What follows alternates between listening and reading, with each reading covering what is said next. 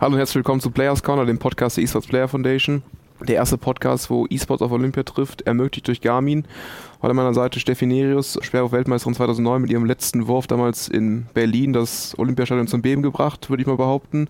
Dazu noch dabei Steffen Wilmers oder auch bekannt als Auge, Vize-Weltmeister im Brawl Stars 2021 und nun Coach bei der eSports Player Foundation. Ich würde dir, Steffi, mal das Wort übergeben, gerne dich einmal kurz vorstellen.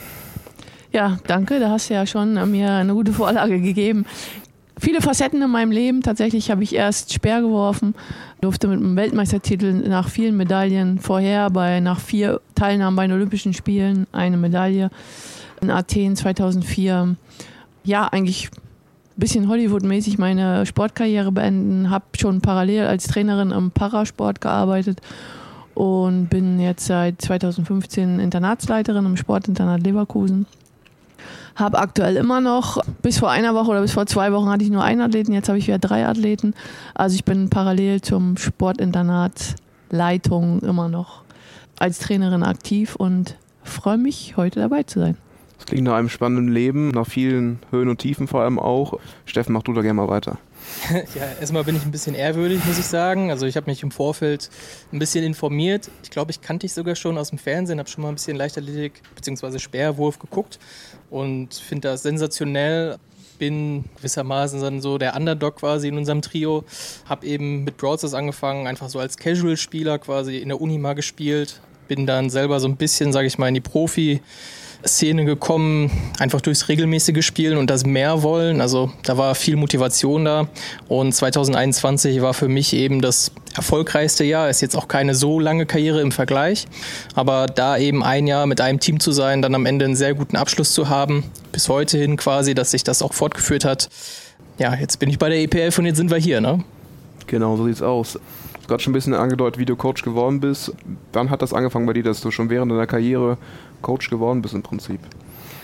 Tatsächlich wollte ich nie Coach werden. Also ich wollte irgendwann mit meinem Leistungssport aufhören und dann irgendwie montags bis freitags arbeiten und am Wochenende frei haben und nicht ins Trainingslager fahren. Und dann wurde tatsächlich 2002 eine Stelle ausgeschrieben als Trainerin im Parasport beim TSV Bayern und für Leverkusen und ja, ich habe gedacht, ja, wirfst wahrscheinlich noch zwei Jahre und dann legt dir wahrscheinlich keiner einen Job zu Füßen. Und dann habe ich gedacht, fängst du mal an. Und ich hatte vorher mit Herz- und Dialysepatienten gearbeitet und habe gemerkt, ich brauche auch eine Arbeit, die sehr leistungsorientiert ist. Also ich möchte mich selber mal fordern, möchte aber auch mit welchen zusammenarbeiten, die gefordert und gefördert werden wollen. Und insofern habe ich dann diesen ersten Schritt meiner beruflichen Karriere mit Herz- und Dialysepatienten oder eher so im präventiven Reha-Bereich ein bisschen beiseite gelegt und habe mich dann ja tatsächlich dem Parasport gewidmet. Und ich dachte, es ist ein bisschen was anderes, ist auch noch was anderes, aber grundsätzlich ist es natürlich ähnlich. Aber jetzt bin ich tatsächlich auch wieder Wochenende unterwegs und im Trainingslager und es macht Spaß und es ist eine große Herausforderung. Das ist das Wichtigste, Spaß muss immer machen. Steffen, bei dir, Wolltest du immer Coach werden oder wolltest du eigentlich erstmal hm, tatsächlich, werden? Tatsächlich ja. Also jetzt, ich sag mal, vor dem E-Sport, bevor das irgendwie mal so angefangen hat, ins Rollen gekommen ist, habe ich immer Fußball und Basketball gespielt. Also erst mit Fußball irgendwie zehn Jahre angefangen. Dann fand ich es blöd, als ich ein bisschen älter geworden bin mit dem Drumherum. Ähm, habe mit Basketball angefangen und fand das eigentlich immer cool, sag ich mal so, ein Team vorzubereiten, irgendwie so den Teamgeist zu fördern. Also immer Mannschaftssportarten habe ich geliebt und auch mache ich auch heute noch und finde es eigentlich eine ganz coole Idee, quasi so zusammen einen Weg zu gehen. Und als ich selber Spieler war, hatte ich immer vielleicht nicht so eine Coaching-Rolle, aber so eine ja, Kapitänsrolle. Also wer gibt das Feedback, wer übernimmt Teile der Organisation, zeigt vielleicht etwas mehr Verantwortungsbewusstsein, wenn man das so sagen kann. Und das hat mich dann irgendwann, sage ich mal, zu dem Sprung geführt, eben doch noch Coach zu werden, als ich als Spieler eben aufgehört habe, weil ich wusste ja, okay, fürs Weltniveau reicht das jetzt vielleicht nicht mehr bei mir. Und dann hatte ich vielleicht auch ein bisschen Glück, ne? war zur richtigen Zeit am richtigen Ort, habe den richtigen Kontakt gehabt. Und ich glaube, über die Zeit habe ich dann einfach noch ein bisschen mehr gelernt, was jetzt eben so das Spieltypische angeht und übernehme auch heute noch so ein paar Sachen ja, aus dem traditionellen Sport, also die Trainingsplanung etc. Und mir macht das halt unglaublich Spaß, eben gerade im Team zusammenzuarbeiten. Jetzt haben wir im E-Sport Situation, wo man eigentlich kaum von Coaches reden kann, weil es keine Ausbildung gibt, weil man auch relativ wenig Einfluss nehmen kann im E-Sports als Coach. Wie sehr hat sich da deine Erfahrung im traditionellen Sport dich geprägt? Ja, ist ganz richtig. Also diese, es gibt Lehrgänge für den E-Sport als Trainer, aber es ist, glaube ich, sehr, sehr schwierig. Ich habe mir das nur mal grob angeschaut. Ich versuche tatsächlich so ein bisschen einfach aus jeder Sportart was mitzunehmen. Also sei es jetzt, sag ich mal, so Rituale. Gerade auch wenn man zum Beispiel Thomas Tuchel ist da, glaube ich, ein Beispiel, da habe ich mal Interviews gesehen, dass der einfach gebrainstormt hat, der ist zum Tischtennis gegangen, zum Volleyball, in andere Sportarten, um irgendwelche Sachen mitzunehmen, was die denn da machen. Und genau das Gleiche habe ich so ein bisschen auch gemacht. Also einfach eine Trainingsperiodisierung? Oder was können wir vielleicht auch mal verändern an unseren Gegnern? Also brauchen wir jetzt einen viel schwereren oder brauchen wir vielleicht auch mal was Leichtes vor den Füßen, dass man dann erst wieder Momentum aufbaut? Und ja, man kann es nicht so richtig lernen, aber ich glaube, wenn man so ein bisschen von vornherein so ein Gefühl dafür hat, auch für die Menschenführung und sich da oftmals kritisch hinterfragt, was habe ich jetzt gerade richtig oder falsch gemacht, dann ist es so ein bisschen Learning by Doing, würde ich mal behaupten jetzt auch auf deine Rolle einzugehen. Du musstest früher kurzfristige Erfolge liefern als Coach bei Natus ja. Du hattest morgen trainiert, dass du gewinnen musstest. Heute kannst du in Ruhe Talente aufbauen, ohne richtigen Druck dahinter zu haben. Wie hat sich dann so deine Rolle als Coach und dein, dein Selbstverständnis geändert? Ja, so von, von Grund auf im Grunde genommen. Also wir hatten mal zwei sehr schlechte Monate und dann ist es halt wirklich die Frage, also muss ich jetzt einen Roaster-Change machen, das heißt jemanden kicken oder so, woran hat es wirklich gelegen? Dann musst du mit dem Management reden unter Umständen, eben ja, deine Sicht der Dinge erstmal darstellen, musst du die Spieler fragen, was vielleicht vorgefallen ist, was sich verändert hat und das ist natürlich ein weitaus höherer Druck, weil die Turniere hören nicht auf. Du hast immer noch ein Ziel vor Augen, dich für etwas zu qualifizieren.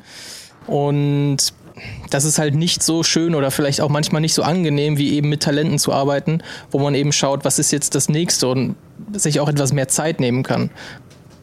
Jetzt mal wieder zurück zu Steffi, du bist ja auch noch dabei, glaube ich, im Podcast. Jetzt wollen wir hier ein bisschen über Talent heute auch sprechen. Erstmal für dich die Frage, was ist überhaupt für dich ein Talent? Ja, Talent ist tatsächlich so ein, oder sagen wir mal, Erfolg setzt sich aus Talent, aus der körperlichen Fitness und aus der mentalen Fitness zusammen ich sage mal, so eine schöne Mischung ist, wenn man äh, ein bisschen Talent mitbringt und auch ein bisschen Fleiß, weil das sind eigentlich die erfolgreichsten Menschen. Die, die nur Talent mitbringen, sind sehr oft faul, weil ihnen alles zufliegt. Und die nur fleißig sind, denen fehlt dann das Talent. Das, dann, das tut mir eher ein bisschen leid. Also so ein bisschen Talent und ein bisschen Fleiß ist, glaube ich, das Optimale, was ich versuche auch so ein bisschen zu finden, diese Talente. Durch was zeichnen Sie ein Talent aus? Durch welche, welche Bestandteile muss noch ein Talent mitbringen? Ja, ein Talent bringt schon einfach das Körperliche mit. Also wenn ich jetzt sehe, wenn andere Frauen, Männer einen Stock ihrem Hund zuwerfen oder den wegwerfen, dann kann ich von zehn relativ schnell sehen, wer werfen kann und wer nicht werfen kann. Das ist schon mal so ein Zeichen vom Talent und das jetzt runtergebrochen auf jugendliche Nachwuchssportler kann man von zehn Werfern, wenn die einen Ball werfen, schon recht schnell sehen, wer, wer hat überhaupt dieses Gefühl für den Wurf. Also einem so das grundsätzliche Werfen beizubringen, ist tatsächlich schwierig. Jetzt gehen wir ein bisschen wissenschaftlich an das Thema ran, auch als, als Coach. Ich werfe jetzt hier mal zwei Begriffe in den Raum: Selektion und Identifikation. Selektion in dem Sinne, dass ein Coach entscheiden muss, wen er morgen im Spiel einsetzen soll. Und Identifikation, wer in fünf Jahren der beste Spieler in dem Spiel ist. Nutzt ihr sowas, achtet ihr sowas im Alltag oder ist das für euch erstmal irrelevant und ihr guckt nur auf die Menschen im Prinzip? Soll ich mal anfangen? Ja, also die beiden Begriffe sind jetzt in der Leichtathletik, glaube ich, gar nicht so gang und gäbe. Aber ja, wir fangen du mal an. also ja, ich glaube, wenn wir jetzt wirklich auf den Leistungssport gucken und bei uns gibt es eben diesen 3 gegen 3 Modus, aber oftmals hat man Teams mit vier Spielern.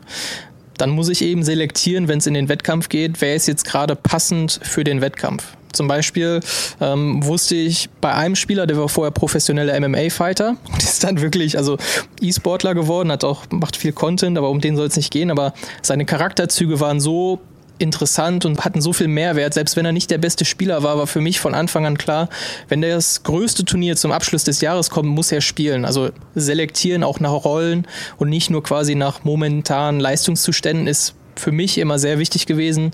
Einfach nur, wenn er gut ist, sage ich mal, für das Team und die anderen beiden dann performen, dann sind wir, glaube ich, besser, als dass wir drei individuell starke Spieler haben. Ja, ich glaube, die Selektion jetzt wenn ich nur bei den Einzelsportarten bleibe, ist es ein bisschen schwierig. Da hast du vielleicht, wenn es mal gut läuft, das ist ja mittlerweile auch nicht mehr so, aber dann hast du vier, die mit zur Weltmeisterschaft fahren können und drei dürfen aber nur, weil es nur drei Tickets ja. gibt. Da erfolgt natürlich dann schon eine Selektion, spätestens bei den deutschen Meisterschaften, die ersten drei fahren mit. ich glaube, im Mannschaftssport ist es manchmal auch so oder auch mit, man, mittlerweile im Einzelsport, wenn es nur zwei Plätze sind, also nur zwei Personen sind und man hat ein hoffnungsvolles Nachwuchstalent und man hat irgendwie die Chance, denjenigen mit zur Weltmeisterschaft zu nehmen, um einfach ja langfristig strategisch den aufzubauen, dass er einfach mal ja, Wettkampferfahrungen sammelt, einfach mal dabei ist. Insofern kann man das vielleicht auch ein bisschen übertragen in der Mannschaftssportart. Jetzt einen erfahrenen Athleten gegen einen jungen, nicht erfahrenen auszutauschen, ist, glaube ich, immer so ein bisschen schwieriger. Aber ich glaube, es ist einfach in so einem strategischen Spiel, hat man ganz andere Komponenten im Kopf, die man beachten muss, berücksichtigen muss. Und ich glaube, da geht man tatsächlich ein bisschen strategischer und selektiver vor. Würdest du denn sagen, ein guter Coach ist nur der, der Talente identifiziert und nicht selektiert am Spieltag, sondern langfristig aufbaut oder ist auch beides richtig? Puh. Ja, ich glaube, das ist tatsächlich sehr schwierig, so allgemein zu beantworten. Man muss eben schauen, bei uns jetzt zum Beispiel, wenn man irgendwie die Chance hat, jemanden einzubinden und zu wechseln dann sollte man wirklich danach schauen, dass man auch die, die Zeiten quasi so offen hält oder einfließen lässt. Und ich glaube, das ist auch manchmal vielleicht, wenn wir jetzt aufs Training schauen, so die Sache, die man schnell vernachlässigen kann als Coach. Man hat auch immer Spieler irgendwie auf der Bank sitzen oder die gerade vernachlässigt werden, weil ich mit meinen Top-Athleten auf dem Wettkampf bin. Vielleicht muss man da auch öfters schauen oder das habe ich mir immer vorgenommen, auch wenn es für mich selber nicht leicht ist, weil du kommst gerade selber aus einer, naja, aus dem Wettkampf, vielleicht eine angespannte Phase oder schwierige lange Tage. Und dann musst du immer noch irgendwie schauen, okay, wie kann ich jetzt meinen, meinen Nachwuchs oder mein Nachwuchstalent dann nochmal abholen und eben auch fördern, da gewissermaßen auch die Gerechtigkeit zu haben, dass der eben am Ball bleibt und man den weiter vorbringt? Oder kann ich dem dann irgendwie Eindrücke mitgeben, hey, das ist passiert, ich hole dich mal eben ab. So war es dann vor Ort oder das würde dich erwarten, wenn du dabei bist. Oder vielleicht kann er auch einfach irgendwie trotzdem mitkommen. So, ich glaube, das sind so Sachen, die man versuchen kann. Ja, das ist sicherlich auch diese Motivation für die Talente, wo ich mal rigoros sein würde, wenn ich merke, das ist eigentlich ein Talent, aber der ist so faul. Und ich glaube schon, dass ich einfach aus strategisch langfristiger Überlegung dann einfach mal sagen würde, weißt du was, du bleibst jetzt mal hier, dich nehme ich nicht mit, weil der andere ist zwar nicht so talentiert, aber der ist so fleißig und der hat es jetzt einfach verdient, mal mitgenommen zu werden, dass vielleicht dann auch so ein Talent, was ja eigentlich begnadet ist, dafür auch um erfolgreich zu sein, irgendwann auch mal merkt, okay, ich glaube, ich muss jetzt hier mal meine Strategie ändern. Jetzt das Thema Fleiß und das auch ein bisschen das Thema Talent abzuschließen. Muss ein Talent mehr tun als der Rest? Also gehört zum Talent auch, dass man fleißig ist? Also ein Talent ist für mich schon tatsächlich, dass er wirklich das, was er machen soll, sehr gut kann und einfach, es gehört zu diesem Erfolg was ich vorhin sagte, zum Erfolg gehört das Talent, aber zum Erfolg gehört auch der Fleiß, zum Erfolg gehört auch mental stark zu sein und das alles kombiniert abzurufen. Aber das Talent würde ich tatsächlich einfach auf das Talent begrenzen, dass er körperlich das gut hinbekommt oder beim E-Sport da wirklich fit ist. Aber das ist genau das, wenn man dann nicht irgendwann merkt, mein Talent war da, aber jetzt haben mich die anderen, die nicht so talentiert sind, mit ihrem weniger Talent eingeholt und bringen alle anderen Skills halt mit, dann ist es auch mit diesem mega Ausnahmetalent vorbei. Um auch jetzt den Schwung wieder zu schaffen zum Spitzensport. Steffi, du bist jetzt seit 2002 im paralympischen Sport tätig, hast unter anderem Markus Rehm herausgebracht oder trainiert im Prinzip. Wie entwickeln sich Talente zu Spitzensportlern? Kannst du so ein bisschen auf den Weg mitnehmen, wie du aus einem Talent oder wie du die Entwicklung über Jahre beobachten kannst, bis er eben oben angekommen ist? Also jetzt vielleicht an dem Beispiel von Markus, ich habe den das erste Mal gesehen. Der ist das erste Mal von seiner Unterschenkelprothese abgesprungen und das sah schon ziemlich gut aus und er ist ja eigentlich recht schnell. Der erste Wettkampf war, glaube ich, 5,60 Meter, was so Schüler-Jugendniveau ist. Und da haben wir angefangen aufzubauen und da wie der Steffen auch sagte, habe ich mir auch von anderen Weitsprungtrainern Tipps geholt, von anderen Trainern, was man machen kann. Und im Prinzip habe ich mich zusammen mit dem Markus von 5,60 Meter auf 8,66 Meter aktuell zusammen entwickelt. Also die ganze Trainingsmethodik. Also ich glaube, man muss im Parasport nicht das Rad neu erfinden. Und einfach die Trainingsmethodik kann man schon sehr gut auch übertragen. Und da haben wir uns aber auch ja, einfach ruhig natürlich, so wie man Schüler-Jugendtraining macht, erstmal mit ruhigen Aufbau in den ersten Jahren, dass man Grundlagen legt und dann immer spezifischer wird. so haben wir eigentlich die Trainingsjahre gestaltet und ja, letztendlich auch die ganze Trainingsplanung. Ja, das hast du gerade noch zwei weitere Punkte angesprochen. Der erste Punkt, das klingt jetzt blöd, aber es wird auch ein bisschen skurril, sage ich mal, dass eine Person, die früher Weltklasse-Sperrwerferin war, auf einmal Weitspringer trainiert. Das wäre übertrieben gesagt ein Fußballer, wird auch immer Basketballtrainer im Prinzip. Wie hast du das gelernt oder was ist neben Techniktraining auch noch ein Bestandteil von Markus Training gewesen, wodurch er sich im Prinzip über drei Meter steigern konnte in wenigen Jahren? Ja, tatsächlich fragt mich das manchmal auch so ein sehr wichtiger, toller Weitsprungtrainer. Wieso bist du Weitsprungtrainerin? Ja, weil wir beide das gleiche studiert haben. Du hast nichts anderes studiert als ich. Ich habe noch Leistungssport gemacht, du nicht. Und ich habe durch mein eigenes Training natürlich auch viele Erfahrungen. Ich habe aber auch viele Erfahrungen, was einfach so ein Ablauf von so einem Wettkampf, was passiert im Callroom, wo einer, der jetzt nur in Anführungsstrichen Trainer gewesen ist, diese Situation gar nicht mitbekommen hat. Und das, was ich gerade gesagt habe, ich habe mich halt mit meinem Athleten zusammen entwickelt. Welche Rolle spielen da die Erfahrungen aus deiner eigenen Leistungssportlerkarriere? Also hast du da ein paar konkrete Beispiele oder Trainingsinhalte, die du eins zu eins versucht aus Markus anzuwenden oder ist das alles komplett anders jetzt das Training? Ja, komplett nicht, aber so grob ist es egal, was für eine Disziplin man macht in der Leichtathletik. So ein Leichtathlet wird im Winter geboren. Das heißt, wenn man gesund durch den Winter kommt, ist es leider auch das anstrengendste und das umfangreichste Training. Aber wenn man diese Zeit überwunden hat, dann dann kann man fast sagen, das wird auch eine gute Saison. Und das ist egal, ob man Sperr wirft oder weit springt. Also die ganzen Winterlauf, Tempolauf-Aktionen und viele Sprünge und viele Würfe, das ist eigentlich überall das Gleiche. Und überall jammern die Athleten, dass es anstrengend ist im Winter. Hast du da ähnlich erlebt, Jeff, im E-Sports? Ich meine, damals hat der Vize-Weltmeister geworden. Hat das auch damals irgendwie eine Rolle gespielt, dass vielleicht mental die Asiaten, das glaube ich, damals besser eingestellt waren? ah, das ist jetzt ein sehr weitläufiges Thema. Tatsächlich sind die auch wieder Favorit. Die haben dieses Jahr irgendwie zwei Teams, also immer gefährlich, aber es ist unfassbar wichtig, ich habe es vorhin einmal angesprochen, diesen MMA-Fighter dabei zu haben oder dabei gehabt zu haben, weil ich persönlich handhabe das so ein bisschen so, dass wenn ich sehe, dass jemand meine Ideen annehmen kann und die im Spiel verwirklichen kann, dass der mehr und mehr Verantwortung auch übernehmen kann. Also wenn man das eben auch über längere Zeit schaffen kann, sich weiter zu konzentrieren, gute Leistungen abzurufen, dann ist eben dieses Mindset enorm wichtig. Aber eine Perspektive, die ich gerne noch anschneiden würde, ist, ja, eben nicht nur das Mindset und das Talent ist wichtig, sondern eben auch wirklich harte Arbeit. Und gerade im E-Sport ist es eben so, ja, wir daddeln oder wir spielen oder wir spielen auf höchstem Niveau, aber es gibt noch viele andere Facetten, die dazugehören. Also ich muss nicht oder ich sollte nicht nur gut im Spiel sein, sondern mich eben auch um andere Aspekte kümmern. Schlaf, Ernährung, eben mental mich auch mal vielleicht ja, austauschen, wie ist es im Team. Also es gibt sehr viele Möglichkeiten, die mittlerweile auch viel mehr ausgeschöpft werden, richtig professionell geworden sind, gerade bei großen Organisationen, großen Titeln. Aber ich glaube, dass da auch noch mehr passieren kann. Und gerade für Talente ist es einfach ein, ich glaube, eine gute Unterstützung, wenn man auch da eben ansetzt. Nutzt du heute inzwischen andere Methoden als Trainer, um Spieler zu fordern und zu fördern, als du es damals bei Navi getan hast? Oder hast du immer dasselbe Mindset? Es ist ziemlich unterschiedlich, wenn man ein Talent hat, weil man nicht die gleichen Sachen machen kann. Und ja, ich habe mir so ein bisschen selbst geholfen, wenn es um sowas ging, quasi jemanden zu fordern.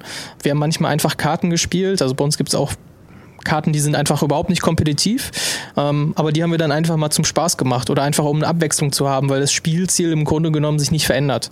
Und sowas dann immer wieder einfließen zu lassen, war für mich eine Methode, vielleicht nicht um jemanden zu fordern, aber um Abwechslung zu schaffen. Und ich glaube, dass das ein guter Ansatz ist, wenn man einfach mal was verändern oder auflockern will oder eine andere Perspektive haben will, weil bei uns eben sehr viele Ideen und Möglichkeiten schnell gefunden werden müssen. Und das schafft man eben durch Abwechslung und eben auf so eine Weise eventuell. Gleich haben Steffi und Steffen jeweils eine Minute Zeit, Fragen zu beantworten. Insgesamt können zehn Fragen beantwortet werden. Steffi kriegt Fragen zu Fitness und zu Brawl Stars, Steffen dagegen zu Fitness und zu Speerwerfen und zu Steffis Karriere. Mal schauen, wer mehr beantworten, richtig beantworten kann. Bisher haben wir die E-Sportler gewonnen. Ob das Steffen diesmal aufrehält, mal gucken. Der Druck ist groß. Ich würde sagen, wir fangen mit dir an, Steffen. Also, 3, 2, 1, go. Was ist eigentlich Muskelkater? Wie sieht, das, wie sieht diese Muskel aus? Ja, das ist eine Verletzung im Grunde genommen. Zählt nicht. Womit warf Steffi weiter? Mit dem sogenannten alten Speer oder, den, oder dem neuen Speer? Mit dem neuen Speer? Falsch. Wie viel Eiweiß sollte man beim Trainingsziel Muskelaufbau pro Kilogramm täglich zu sich nehmen? Zwischen 1 und 1,3 Gramm, zwischen 1,7 und 2 Gramm oder zwischen 2,4 und 2,7 Gramm? 1,7 und 2 Gramm. Richtig. Wie oft gewann Steffi eine Goldmedaille bei internationalen Großereignissen? Einmal. Zweimal. Wie kann man beim Joggen auch die Arme trainieren? Bitte? Wie kann man beim Joggen auch die Arme trainieren? Ja, indem man sie mitnimmt, weil es eine zyklische Bewegung ist. Kleine Hanteln oder Gewichtsmanschetten. Ach so, Wer hält den Welt Weltrekord bei, Fra bei den Frauen im Speerwurf? das weiß ich nicht. Wer, wer viel schwitzt, verliert auch viel Gewicht. Stimmt das? Weil man viel schwitzt? Ja. Ähm, ja, kommt jetzt drauf an, auf welcher Perspektive. Nein. Nein. Zeit abgelaufen. War wohl nicht so gut. Nee, war nie, überhaupt nicht gut. Doch nicht so also gut vorbereitet. in den Weltrekord bei den Männern weiß ich, glaube ich, das ist knapp unter 100 Meter, irgendwie 98 oder so. Aber es ist nie besser, weil ich bin noch unvorbereiteter. Gut, dann fangen wir mal an. Gleich musst du dieses Bier nicht aussprechen. Musste nicht. 3, 2, 1, go. Wie viel Prozent der Körpermasse einer Frau besteht aus Muskeln? 15. 32. Wie viele Buttons gibt es in-game in Brawl Stars? Also wie viele Knöpfe zum Spielen? 2. 4. Mit welchem Team wurde Steffen 2021 Vize-Weltmeister? Keine Ahnung. Wie viele spielen gegeneinander in Brawl Stars? 4. 3. Welcher ist der kleinste Muskel des Menschen? Der Ohrmuskel. Richtig. Was ist das Ziel im Brawl Ball? Äh, Juwelen Tore zusammen. schießen. Wie werden die Muskelzellen des Skelettmuskels bezeichnet? Wie wären das? Die, Die Muskelzellen des Skelettmuskels bezeichnet. Muskelzellen des Skelettmuskels. Keine Ahnung. Muskelfasern. Also, Was sind Brawler? Spieler. Charaktere, darf man zählen. Was ist der Muskeltonus? Spannung im Muskel. Richtig. Damit ist die Zeit abgelaufen. Drei richtige Fragen. Du hattest, glaube ich, zwei. Ah, war bestimmt ein. Ich glaube, ich glaube, wir einigen uns auf ein Remis.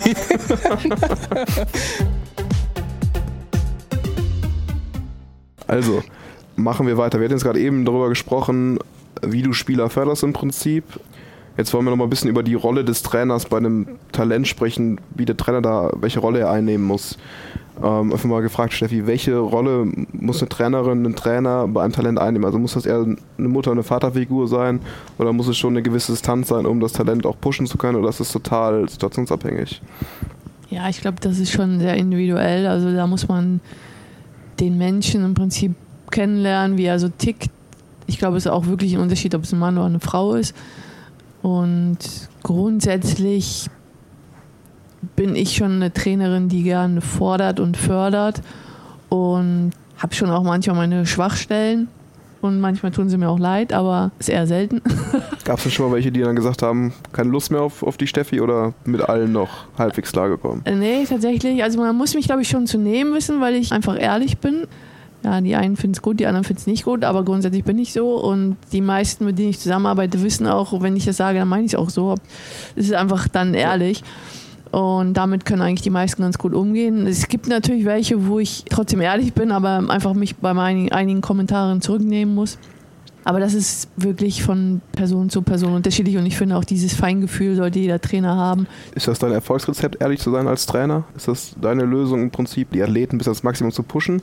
Oder gibt es auch noch andere Eigenschaften, die dich als Weltklasse-Trainer auszeichnen? Ich glaube schon, dass ich einfach durch den Leistungssport selber sehr ehrgeizig, sehr zielgerichtet, sehr gut organisiert bin. Ich versuche im Prinzip diese Werte auch meinen Athleten mitzugeben, dass sie vorbereitet sind auf die Situation, vorbereitet auf eine Wettkampfsituation. Das können wir im Training üben, vorbereitet.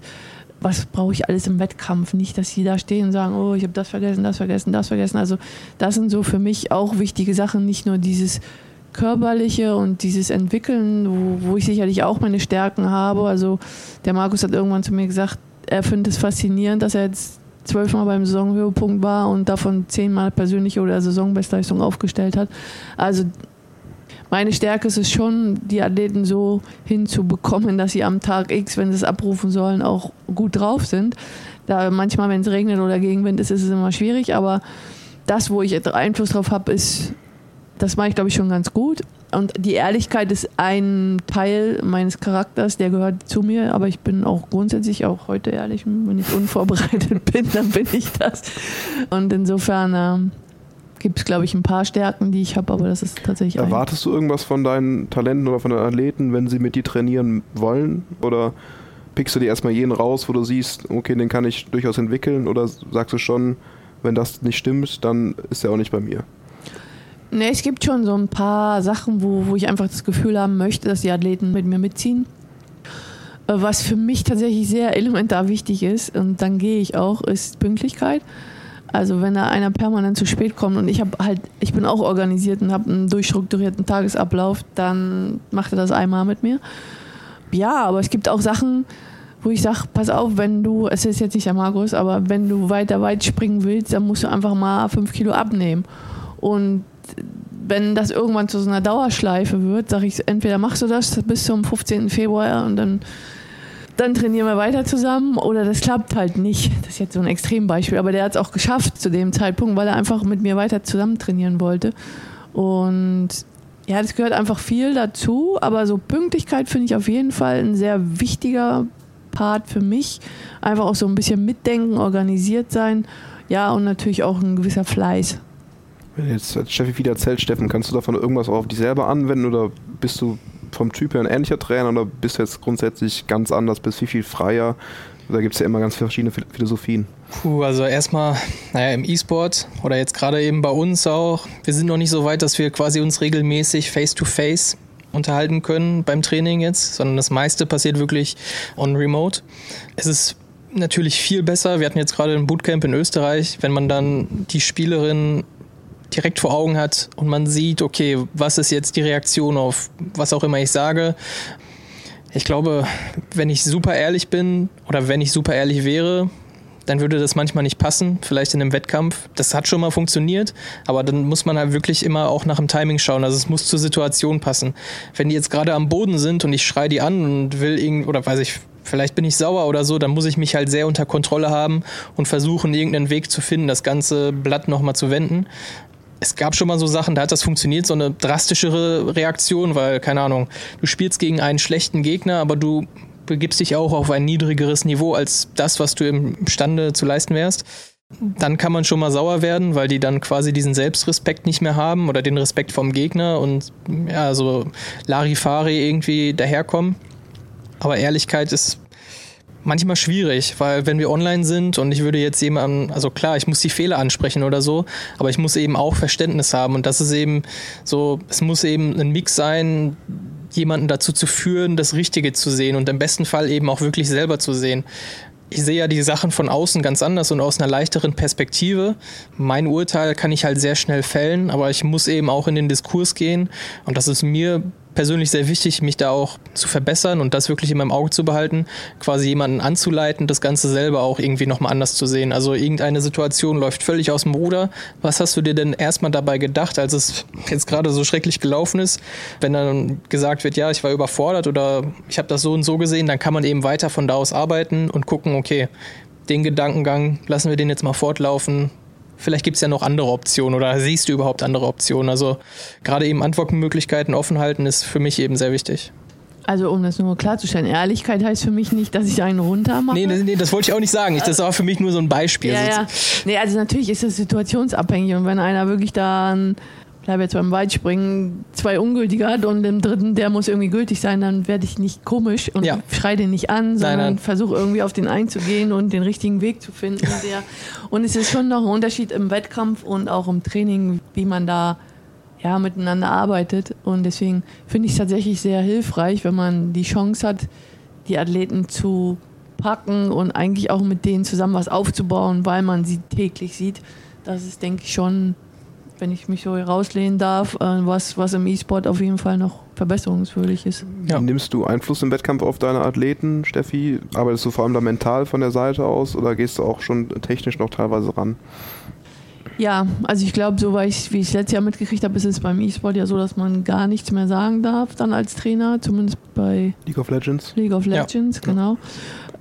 Aber also gerade so bei technischen Disziplinen, also im Sperrwurf, aber auch im Weitsprung, gibt man definitiv Rückmeldung. Also Da geht es gerade im Weitsprung das Brett darum, das Brett 100% zu treffen. Der Athlet fokussiert sich auf seinen Sprung, merkt natürlich nicht 100%, wo er jetzt war am Brett.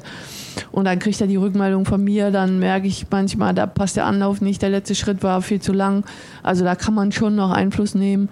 Die Landung, die Prothese hängen gelassen, versucht beide Beine so weit wie möglich also jetzt am Beispiel des Markus, äh, der ist schon auch sehr selbstreflektiert, aber einige Sachen sieht er selber auch nicht im Wettkampf. Insofern ist es auch für ihn immer noch, obwohl er schon so ein Standardathlet ist, wichtig, dass ich an der Seite dabei bin und ihn auch coache während des Wettkampfs.